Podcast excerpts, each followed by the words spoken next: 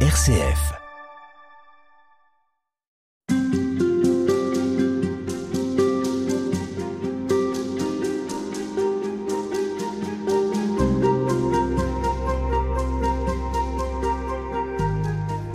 Parle toute cette semaine dans Halte spirituelle de folie et puis de sagesse et on le fait avec vous, Père Raphaël Buise, bonjour. Bonjour. Vous êtes prêtre du diocèse de Lille et vous êtes l'auteur d'un livre intitulé Il n'y a que les fous pour être sages, c'est aux éditions Salvator.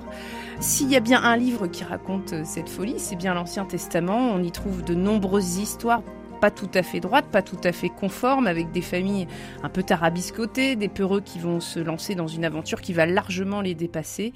La Bible, alors vous diriez que c'est un livre de sagesse rempli d'histoires folles? C'est un livre de sagesse rempli d'histoires folles.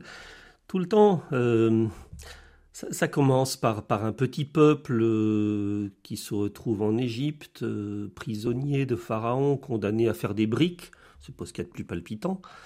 Euh, et, puis voilà que, que, ces hommes et ces femmes sentent bien qu'ils sont pas faits pour ça. La vie, ça n'est pas de vivre en esclavage. Et ils vont se, se, tailler, si on peut parler comme ça. Ils vont sortir euh, de l'Égypte et traverser, dit-on, la mer Rouge à pied sec. Bon, alors il y a aussi tout un langage euh, poétique et, mythique dans, dans, ce récit-là. Il faut qu'on qu le reconnaisse, et puis tous les exégètes le reconnaissent. Mais dans cette expérience de, folie, de, sortie, ils vont reconnaître que Dieu, il est, il est là, quoi.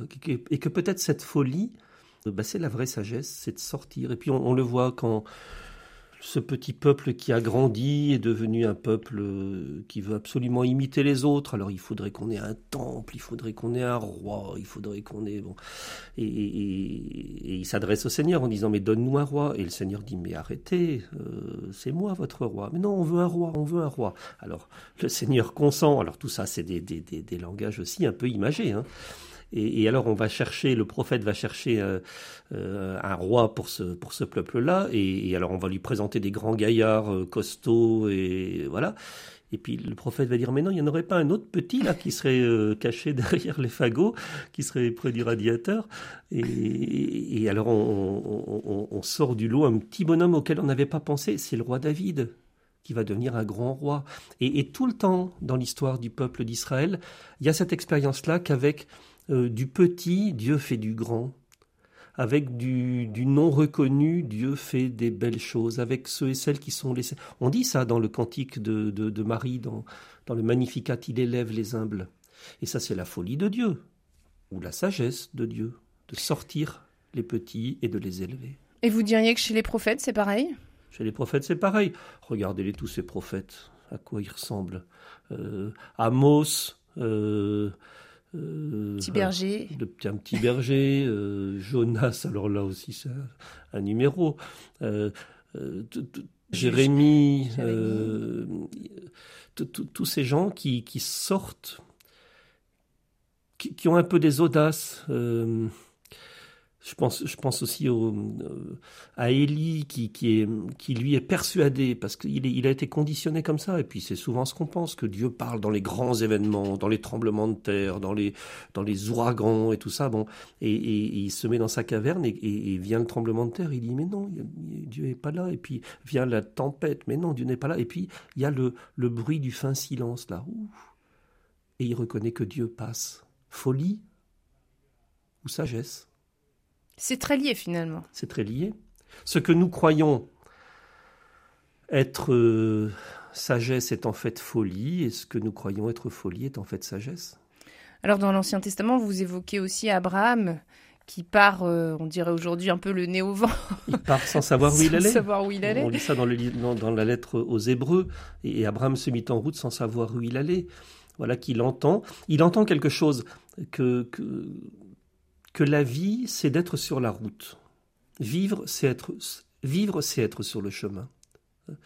Et je pense qu'il y, a une, prière qui peut habiter euh, constamment les, les, les, les, disciples du Seigneur, euh, les, disciples de Jésus, c'est Seigneur, arrache-moi si je m'arrête. Arrache-moi. En tout cas, c'est ma prière très fréquente, ça. Seigneur, arrache-moi si je m'arrête. Alors justement, quelles sont euh, chez les prophètes leurs réactions quand ils sont appelés à aller porter la parole de Dieu? On les voit quand même craintifs. Euh, oui. ils n'osent pas, ils sont un peu tétanisés. Qu'est-ce qui, quels sont leurs freins à justement à, cette audace à laquelle vous invitez dans votre livre? Il y a d'abord la peur. Il y a d'abord la peur qui les, qui les tétanise. Euh, cette, cette, ce sentiment qu'ils ne sont pas à la hauteur, qu'ils n'ont pas la capacité, qu'ils ne savent pas parler, euh, ou qu'on les écoutera pas, ils ont peur de mourir aussi. Et voilà, le Seigneur leur dit, mais euh, allez, vas-y et je suis avec toi. Je suis avec toi. Et ça, je, crois que pour nous, c'est une parole forte à entendre. C'est une... Croire qu'il n'y a personne qui, qui n'a pas la capacité de dire parce qu'il est euh, une bonne nouvelle pour les, pour les hommes et les femmes d'aujourd'hui. On est établis comme des prophètes. Aujourd'hui Aujourd'hui. Aujourd'hui. Est-ce que vous croyez qu'on oublie peut-être la fidélité de Dieu et cette fidélité qui sera un encouragement, un élan, une audace justement?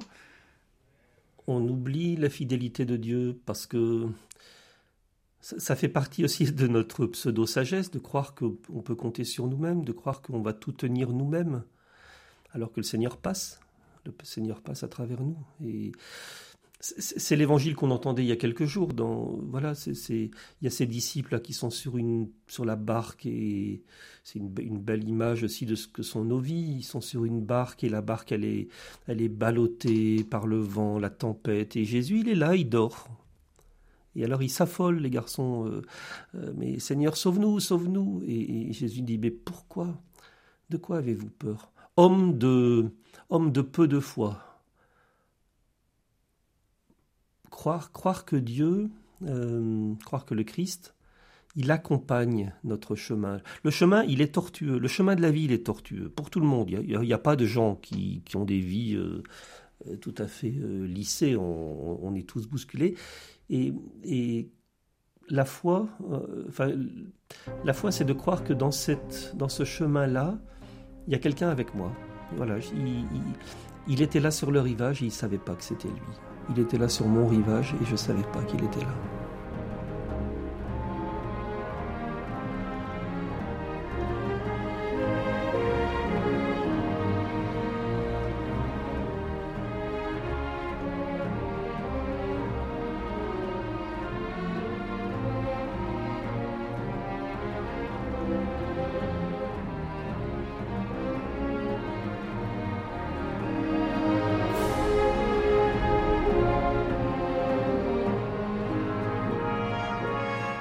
Alors Jésus, justement, dans ce Nouveau Testament, Jésus pose des actes aussi régulièrement qui ont pu paraître un peu fous, justement, qui ont étonné, qui ont surpris. On lit souvent, la foule reste saisie, euh, les disciples eux-mêmes sont, sont, très étonnés par Jésus. Cet étonnement, est-ce que c'est aussi ce qui nous est demandé aujourd'hui, de rester étonné, de rester surpris? Et quels sont ces gestes de Jésus qui vraiment ont dérouté, en premier lieu, ses disciples? Mais il est fou. Il est complètement fou à vue humaine à vue religieuse de l'époque, il est complètement fou. Euh, euh, il, va, il va à la rencontre de, personnes qui sont pas recommandables. Euh, il y a des lépreux qui sont mis au banc de la société. Il va vers eux, il n'a pas peur de nouer un dialogue. il y a une samaritaine là, une samaritaine, vous une samaritaine. Euh, il, n'a pas peur de se laisser euh, appeler par cette femme et, il va même avoir l'initiative d'une parole, donne-moi à boire. C'est complètement transgressif. Euh, une autre fois, il est en train, il est invité chez des notables. Il y a, un repas très mondain là. C'est Jésus, il est en train de de, prendre le repas. Et puis il y a une femme là, une espèce de folle comme ça, qui est arrivée avec un, flacon de parfum de Grand Prix. Et tout le monde rouspète, et tout le monde s'étonne, et tout le monde se scandalise, et tout le monde s'interroge. C'est toi qui as invité cette femme? C'est toi qui as invité cette femme? Non, elle a eu l'audace. Elle est passée par la cuisine. Elle est passée par derrière et elle vient verser son parfum sur les pieds de Jésus.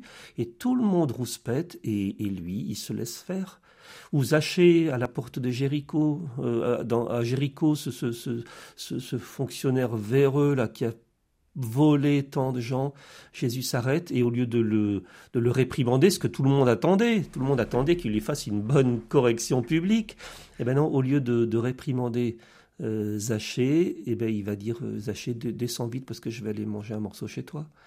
Et, voilà, à longueur d'évangile, on voit un Seigneur qui, à vues humaines, est complètement fou, mais peut-être est-il sage.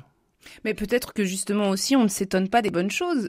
Peut-être qu'on se trompe des sujets sur lesquels on devrait s'étonner, être surpris, euh, se laisser saisir justement. Est-ce qu'on place l'étonnement au bon endroit aujourd'hui? Alors il y a un étonnement à, déployer devant, euh, devant ce que devant ce que fait le Christ, devant ses, façons d'être, bien sûr.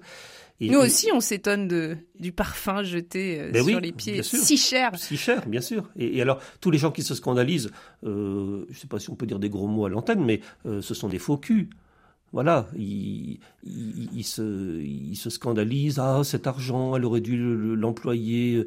Au, lieu de, de, sauver le geste de cette femme, au lieu de, de, de, de voir ce que le Christ voit lui, ce qu'il voit, c'est une femme qui, en, a lourd dans son cœur et, il faut qu'elle honore, euh, qu'elle qu Oui, devenir des indignés et des étonnés.